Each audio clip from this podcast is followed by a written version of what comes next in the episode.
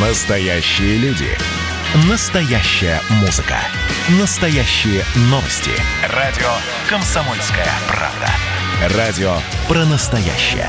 97,2 FM. эм.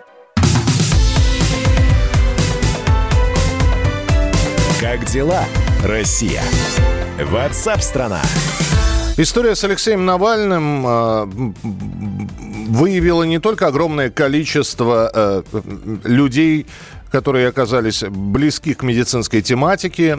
Это бывшие э, люди, которые были экспертами по Хабаровску, Беларуси, а теперь они переквалифицировались в таких заштатных медиков. Э, ну, понятно, что я с иронией все это говорю.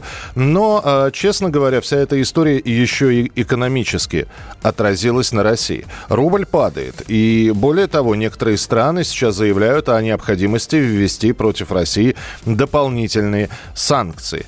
Германия, конечно, может сопротивляться введению экономических санкций, пишут некоторые обозреватели, но если США придумают акт Навального по аналогии с э, актом Магнитского или со списком, со списком Магнитского, то Берлин сломается. А, нужно ли а, сейчас опасаться экономических санкций? И так ли сильно они могут повлиять на нашу страну в связи с ситуацией с Алексеем Навальным? Вот мнение экономиста, ведущего радио «Комсомольская правда» Михаила Делягина это дело относительно того, насколько Германия управляется Соединенными Штатами, угу. которым не нужен конкурент. Германия при в четверо меньшем населении дает сопоставимый с американским экспорт, объем экспорта товаров. Угу. Естественно, условия сжатия рынков американцам это не нужно, поэтому они готовят, в отличие от нас, в Германии политические силы, которые Германию уничтожат, которые с Германией сделают то же, что Германия сделает с Восточной Европой, проведут деиндустриализацию. И тогда мы уже не сможем поставлять туда дешевый газ, мы уже не сможем поставлять туда относительно дешевую нефть, потому что это все поддерживает немецкую промышленность, а немецкая промышленность станет врагом немецкого государства. Угу. Я думаю, что это хорошо организованный для них бонус. Если, конечно, это действительно умышленное отравление, а не несчастный случай. Угу. Вот. Если это не несчастный случай, то понятно, что нашим это не нужно никому. Это как бы либо американцы, либо англичане вопрос о состоянии безопасности. Ну и параллельно с этим шесть стран подтвердили присоединение к санкциям ЕС против России. Это Черногория и Албания, кандидаты на вступление в члены ЕС, члены Европейской зоны свободной торговли Норвегия и Исландия, а также Украина и Грузия. С нами на прямой связи Степан Димуров, финансовый и биржевой аналитик, трейдер. Степан, я вас приветствую, здравствуйте. Добрый день. Надо ли связывать и сильно ли связывать вот происходившее с Алексеем Навальным, происходящее сейчас, где он находится в, в Германии на лечении, с э, биржевыми котировками, с ослаблением рубля. Ну а если даже это и так, может ли это быть затяжным падением или это те самые качели, которые имеют э, способность возвращаться обратно? Ну вот как раз те самые эксперты, о которых вы говорили, они обычно связывают новости с движением рынков. Ну, движение рынков, особенно рубля, оно достаточно предсказуемо. Вот была цель 76, мы в нее идем. Поэтому история с Навальным, ну, к этому вообще никакого отношения не имеет, как, впрочем, и к динамике рынка акций и э, российского долга. Вот, а, скажем так, будут ли эту историю раскручивать и с какой целью? Ну, смотрите, когда ликвидировали Немцова, никакого списка Немцова не было, да? А, никаких санкций за это не последовало. Поэтому посмотрим, что выльется в шумиху, потому что, еще раз, э, у американцев есть э, вторые, вторая вот такая волна санкций, это санкции ЗАДа, э, потому что до сих пор они накладывали сан- санкции, которые, скажем так, нашу сырьевую колонию особенно не касаются, потому что это санкции в основном против высокотехнологичных секторов, а у нас с ними ну, не то, чтобы их нет. Угу. Так, что-то там где-то точки по стране разбросаны, их вклад в ВВП минимальный. А вот санкции против э, банковской системы, которая в этом списке, это уже серьезная вещь. Помните, когда э, Греф э, спросили, почему э, Сбербанк не поддерживает суверенитет Российской Федерации над Крымом и не работает? В Крыму он сказал, что мы не хотим попасть под санкции, потому что это будет конец российской экономики. Он сам ответил на этот вопрос. Ну, кстати, к вопросу об якобы суверенитете у нас. Это первое. Второе. Санкции против э, нефтегазовой отрасли. э, против э, любой, в принципе, сырьевой отрасли. Ну, посмотрите, как американцы тоже изящно отжали просто тупо за пару месяцев э, «Русал», угу. стратегическую отрасль, и еще прибрали к рукам часть энергетики. Э, эти санкции, в принципе, они могут быть, могут быть очень серьезными, они могут коснуться, в первую очередь, нефтесервисных компаний – а, потому что благодаря, ну, скажем так, высочайшему уровню профессионализма и компетенции а, менеджеров нефтегазовой отрасли страны, а, Россия уже практически сведена к тому, чему, в общем-то, предупреждался, ее сведут. Это, скажем так, к резервным мощностям на рынке нефти и газа. То есть происходит пик потребления. Да, мы, да, мы сможем продать больше. Но наше место сейчас занимают американцы и саудиты очень успешно везде, и в нефти, и в газе. Поэтому, в общем, санкции могут накладывать очень серьезный. Вопрос в том, ну, вот этот вот инцидент с Навальным, он вообще вот сейчас стоит э, какую-то шумиху поднимать, не стоит накладывать санкции. Это от Навального и его инциденты с ним вообще никак не зависит. Хорошо, а вот эти вот те шесть стран, э, Черногория, Албания, Норвегия, Исландия, Украина, Грузия присоединились и на целый год продлили э, санкции. А так ли мы тесно завязаны с этими странами? Да нет, конечно. Ну, понимаете, ну, это ну, политические игры. Вот ребята, вы там кто-то хочет вступить в ЕС, а кто-то уже в ЕС. Ну, надо дуть в одну дудку, поэтому это ни о чем вообще. При... такой символический акт по демонстрации единства Евросоюза перед лицом российской агрессии. То есть не, не, не, э, хорошо сказали, действительно, не, не, не горячо, не холодно, одним словом. То ну, есть, да, то есть мы, мы показали, это я сейчас от лица этих стран говорю, мы показали свою лояльность к политике Евросоюза. Да, вот да, какие, вот какие мы хорошие. Да, да. Ясно. Ясно. Спасибо. Степан Димуров, финансовый и биржевой аналитик, трейдер, был с нами на прямой связи. Между тем, полицейские перестали охранять клинику Шарите в Берлине, где лежит оппозиционер Алексей Навальный. А причины, по которым полиция сняла оцепление у больницы, не раскрываются. Я напомню, что охраной Навального, когда он только поступил в эту клинику, занималось Федеральное ведомство уголовной полиции Германии. Это ведомство занимается защитой иностранных гостей во время государственных визитов и безопасностью госслужащих. Ранее Верховный представитель Евросоюза по внешним связям и политике безопасности Жозеп Боррель потребовал от Москвы незамедлительного расследования случившегося с российским оппозиционером. И последние новости от врачей, которые поступили, что проходят анализы. Точный результат, диагноз не установлен – есть подозрение на то, что это отравление, по крайней мере, клиническая картина э, состояния Алексея Навального указывает именно на это. И пока все. И пока больше никаких новостей. Если будет что-то дополнительно, обязательно вам сообщим. Оставайтесь с нами. Это программа WhatsApp страна.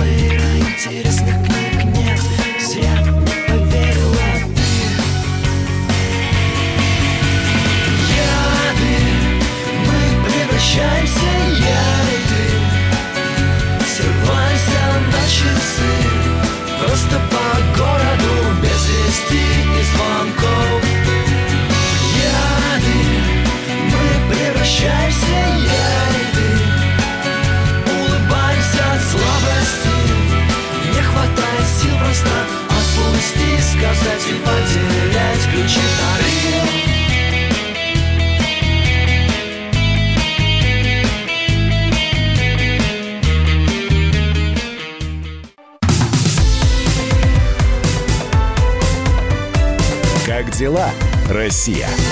Ватсап-страна! Итак, друзья, мы продолжаем прямой эфир. И э, сейчас к концу месяца снова начинают поступать различные соцданные, которые собирались э, за истекшие 8 месяцев или за прошедший летний период. Но сейчас мы будем говорить по, про данные, которые собирались во время периода самоизоляции, во время режима э, такого нахождения дома во время разгара пандемии. В России после самоизоляции стали часто разводиться. Полная картина влияния самоизоляции по отношению, на отношения людей сложится только к концу года, пояснили в Росстате, но уже ситуация тревожная. По сравнению с прошлым годом количество летних разводов, оно в несколько раз превышает показатели предыдущих лет. Кто-то говорит, что это ожидаемо, а кто-то говорит, э, слушайте, ну люди и без пандемии разводились. И стоит ли из-за того, что они находились вместе в режиме самоизоляции, на вот этом факте строить дальнейшие, собственно, предположения, что люди разошлись? только из-за того, что посидели вдвоем с друг другом, провели большее количество времени вместе, поняли, что абсолютно разные люди решили разбежаться. Александр Синельников, профессор кафедры социологии семьи и демографии социологического факультета МГУ, с нами на прямой связи. Александр Борисович, здравствуйте. Здравствуйте. Надо ли связывать все-таки э, самоизоляция, разводы? Или это просто тренд последних лет? Разводов увели... Разводы увеличиваются, количество разводов увеличивается? Ну, тут надо различать, э, так сказать, э, постоянно действующие факторы разводимости и то, что к этому прибавила вот эта пандемия, карантин, э, самоизоляция. Еще что надо различать, э, статист... э, сам по себе, э, саму по себе разводимость как явление и ее статистическую фиксацию в ЗАГСах. Так. Вот. А у нас действительно было очень резкое падение числа разводов в начале вот, э, пандемии, особенно вот в апреле месяце, по сравнению там, с, этой, с тем же месяцем прошлого года, было падение числа разводов раза в четыре. Ну, причина понятная. Люди просто не могли в это время дойти до ЗАГСа. Угу. Вот. А когда, значит, карантин был снят или облегчен, то, соответственно, люди стали до ЗАГСа доходить. То есть все, что плани... накопилось, то, что планировалось за март, да. апрель, май, июнь, и в июле... И за гораздо большее время на самом деле. Даже так? За гораздо большее. Дело в том, что люди приходят к разводу годами. Вот э, средняя продолжительность расторгнутого брака, ну, считая от момента свадьбы до момента регистрации развода э, в ЗАГСе. Вот если считать этот промежуток, то средний такой промежуток в нашей стране, ну, это где-то от 9 до 10 лет. Причем это, это, в общем, это средняя величина, она довольно устойчивая, еще с советского времени, с тех пор мало что изменилось. И еще в советское время социологами было установлено, что реальная продолжительность расторгнутого брака гораздо меньше, чем это показывает официальная статистика, на несколько лет меньше. Потому что люди э, сперва, ну как, чтобы это правильно объяснить, надо понять, что распад семьи – это длительный процесс. Как правило, это длительный процесс. То есть отношения портятся, супруги ругаются, фактически супружеская жизнь прекращается, а, если есть возможность, разъезжаются. Угу. Потом, а, даже после того, как разъехались, делается несколько попыток примирения с той или другой стороны, и только уже когда все средства, что называется, исчерпаны, только тогда дело доходит до оформления развода. Но для этого тоже надо подать заявление в ЗАГС или в суд, какое-то время ждать, правда, это сейчас не очень долго.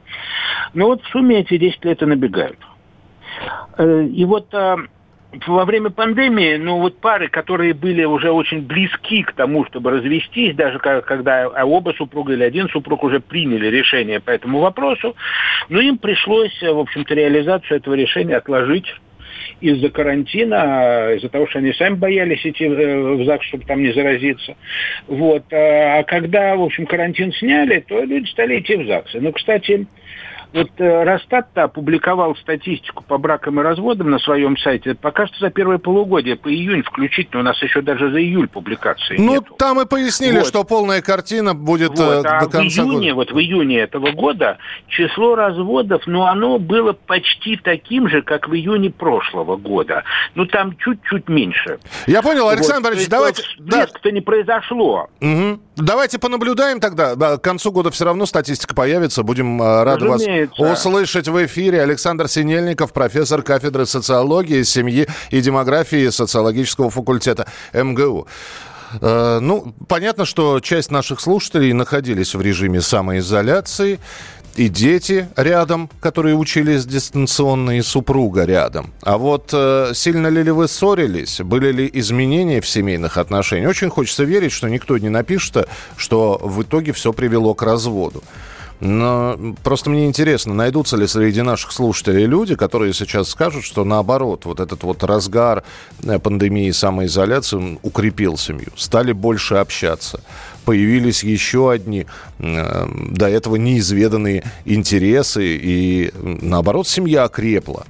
А кто-то, может, скажет, что в итоге окончательно, значит, э, надо было всего лишь провести дополнительное время с женой, чтобы понять, что абсолютно разные люди, и сразу же, как только был снят режим самоизоляции, направились в ЗАГС разводиться. Инна Чудинова, психолог, общественный деятель, психотерапевт с нами на прямой связи. Инна, я вас приветствую, здравствуйте. Да, здравствуйте. В России после самоизоляции стали часто разводиться. И э, понятно, что, опять же, даже в заголовке э, ясно, что сваливают это все на самоизоляцию, когда люди вместе проводили большее время.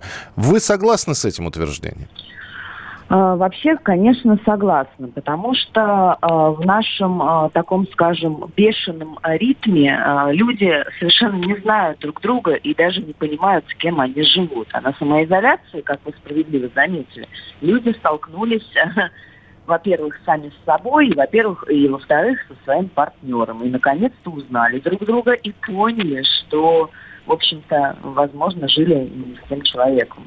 То есть э, хватило, так скажем, даже не очень много времени, чтобы понять, что, э, возможно, случилась роковая ошибка когда-то. Ин- когда-то. Инна, я правильно понимаю, что люди идут в ЗАГС, подают заявление на то, что хотят стать мужем и женой, фактически не зная друг друга, не изучив до конца? Не знаю друг друга, да. То есть, э, возможно, но опять же, да, я не могу судить всех э, под одну, так скажем, да, позицию, но в большинстве случаев люди даже не знают, с кем они живут и с кем они связывают жизнь. И, в общем, идут в ЗАГС, подают заявление на таком, э, на такой ноте немножко воодушевленной так Мгм. скажем, да, не столкнувшись с реалиями жизни. А сейчас вот на пандемии как раз-таки они столкнулись, посмотрели, столкнулись лицом к лицу и поняли, что вот, вот с кем они живут. И, возможно, разочаровались. У нас э, буквально несколько минут назад на прямой связи был профессор кафедры социологии, который говорил, что развод, по сути дела, долгое. Сначала начинаются недомолвки, недопонимания, разговоры, все это накапливается. И, в общем, это дело не одного месяца даже. А, во- Возможно, да. Где-то зачатки э, этого развода в голове уже существовали. А вот эта пандемия, она сильно сдвинула эти границы. То есть она в таком убыстренном темпе это сделала. Я думаю, что все-таки, может быть, даже э, люди не хотели разводиться, а где-то, может быть, это зерно э, таилось, да, и потом э, вылезло. То есть, скажем. э, как катализатор вот эта вот Да, самоизоляция да, сразу. как, э, да, как катализатор или, возможно, как лакмусовая бумажка даже, да, то есть, э, может быть, он, он проявил, в общем, Инна, у нас здесь две минуты в эфире, и слушатель прекрасный вопрос задает, а за вопрос следующий. Мгм. А отношение к детям поменялось у родителей? Ну хорошо, друг друга Да. они поняли, что они абсолютно разные люди. Но ведь и с детьми пришлось проводить намного больше времени. да. А, у нас же как часто бывает, э, родили ребенка и не занимаются. Занимаются учителя в школе, занимаются в детском саду преподаватели, э, в каких-то кружках, секциях. Родители тоже не знают своих детей. И в общем, что... Э, пандемия пошла на пользу, если честно, да, все столкнулись лицом к лицу с друг другом, да, и поняли, кто они есть и поняли, что они значат э, друг ну, понимаете, да, о чем я говорю. То есть все это возможно и плохо, и хорошо одновременно. Вот так бы сказал. А минута осталась, и поэтому еще один вопрос. Человек понимает, что он не любит жену и не любит угу. детей. Это исправить можно? Думаю, нет. Как можно любовь навязать? Я думаю, что нет. Я думаю, что это исправить можно только путем глубокой работы над собой. Навязывать любовь нет. Если понять, что в жизни для тебя важно, и расставить какие-то приоритеты, и, и посмотреть на ситуацию под другим углом, думаю, да. Но сложно. Спасибо большое. Э, да. Инна Чудинова, психолог, общественный деятель, психотерапевт, была в нашем эфире. Э, спасибо, что присылаете сообщения. Э, интересно, кто-то расскажет о том, что возненавидел детей. Но в этом признаться, я думаю, что любому человеку будет очень сложно, даже на условиях анонимности. Иногда надо соскучиться друг по другу. К сожалению, самоизоляция не дает нам таких шансов. На самоизоляции бдительность снижается, и супруги могут воспользоваться этим и прочитать переписки в телефоне, и все. Раз развод. Ну, наверняка были такие случаи. Присылайте свои сообщения 8967 200 ровно 9702. Присоединяйтесь к нам в социальных сетях. Подпишитесь на наш канал на YouTube. Добавляйтесь в друзья ВКонтакте. Найдите нас в Инстаграм. Подписывайтесь, смотрите и слушайте. Радио «Комсомольская правда». Радио про настоящее.